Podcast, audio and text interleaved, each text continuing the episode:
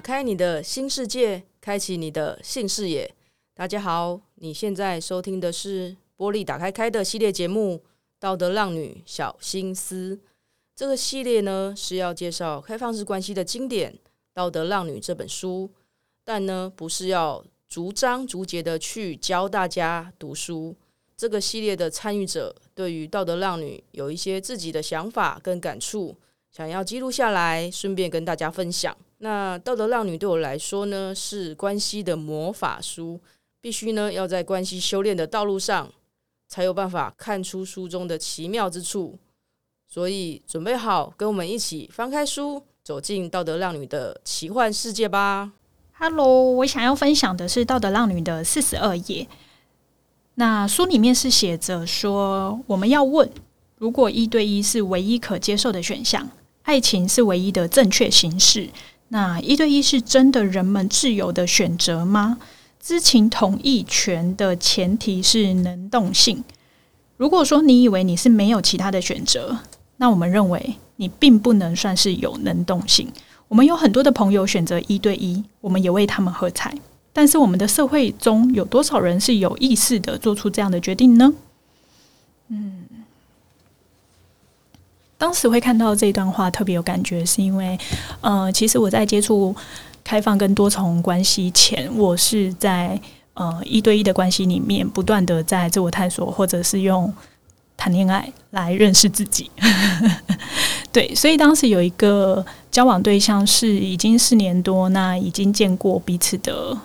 家庭，然后家里面比较重要的人物，所以在异性恋的关系里面比较可以想象像是论及婚嫁的感觉。所以当时其实我很清楚的感觉到说，对方的家人很期待我能够赶快结婚的那个感觉，但是我其实，在细问或者再去想的时候，我其实不太知道他们为什么那么希望可以赶快结婚。那对于当天呃他家族内的呃阿公阿嬷，当然问到的答案就会是说啊，那可以赶快抱孙子啊，年轻人啊，时间到了就是可以结婚啊。啊，你们也交往这么久，比较多都是这类的回应。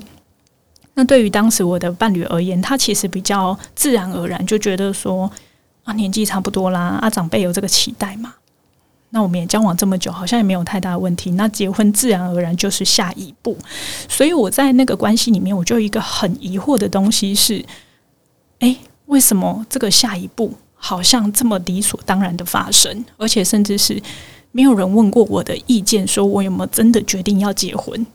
而大家就觉得我一定会结婚。我一定会跟他结婚，所以对他们来说，这种一对一的关系里面，好像是不用选择，自然而然就发生，甚至是一对一里面的关系发展，就是非常的理所当然，就是交往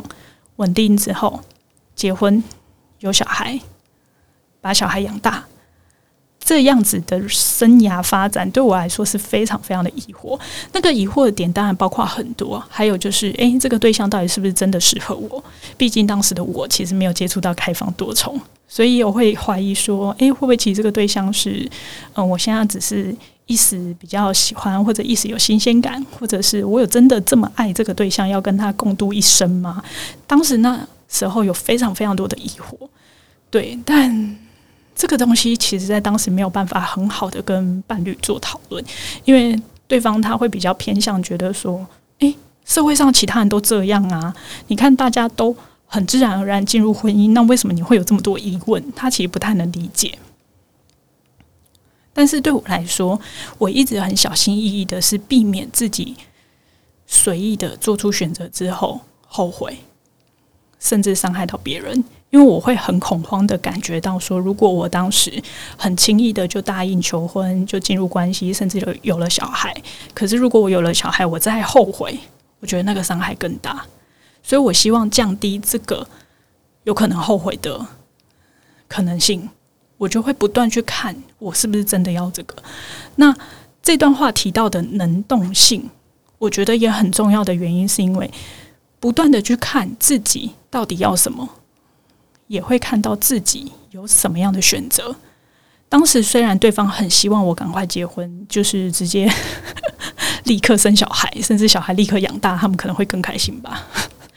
对，但对我来说，还有其他的选择是，诶，我也可以选择不要这么快进入婚姻，甚至要不要先跟这个的这个关系先拉开一些距离。所以我当时就非常非常犹豫。我知道我有其他选择，不是非嫁不可，也不是一定要进入婚姻。这件事情让我非常的安心。那当然，我周遭也有人是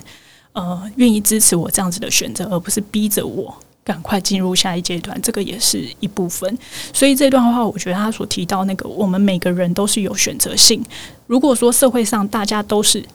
发自内心真的觉得，对，我下定决心我要进入婚姻，我要选择一对一的关系，而不是被。阿公阿妈 被那个礼俗啊，被这个 其他的文化传统所绑架，认为说，啊，对啊，就是应该结婚啊，我不结婚也不知道要干嘛。我觉得这其实是有点可惜的，因为他忽略掉他自己本身是有其他的可能性，可能有单身，或者也有不同的交往关系的可能。那如果直接放弃这些选择，当然会比较轻松，因为他不需要去思考。所以，如果说可以是我思考过后，我发现开放多重婚姻可能哪一个是最适合我，那我发自自愿的进入一对一关系，我觉得那个是最理想的，那也比较不会后悔，也不会。像有些诶进入婚姻之后才发现自己后悔，或者自己喜欢的是呃更多的性对象啊，或者是有其他的性关系，或者有其他的亲密关系的人，我觉得他有一部分如果在婚前，他可以先知道说亲密关系的不同种类，或许他在进入亲密关系之后，他下定决心，知道他的能动性，他最后还是选择一对一，我真的会很衷心祝福这样子的亲密关系的选择。对，所以这也会希望是，嗯、不用去道德绑架，或者是不用去说服别人说啊啊你怎么这样，或者啊你怎么选择开放多重，啊你怎么选择一对一？我觉得不管哪个选择，大家都有自己的选择，也希望可以尊重不同人的选择，同时也应该肯定他们能够为自己的选择负起责任。我觉得那个才会是更好的状态。对。嗯，好，今天这个算是我自己的小小的心得，谢谢啦。道德浪女小心思，我们下次见，拜拜。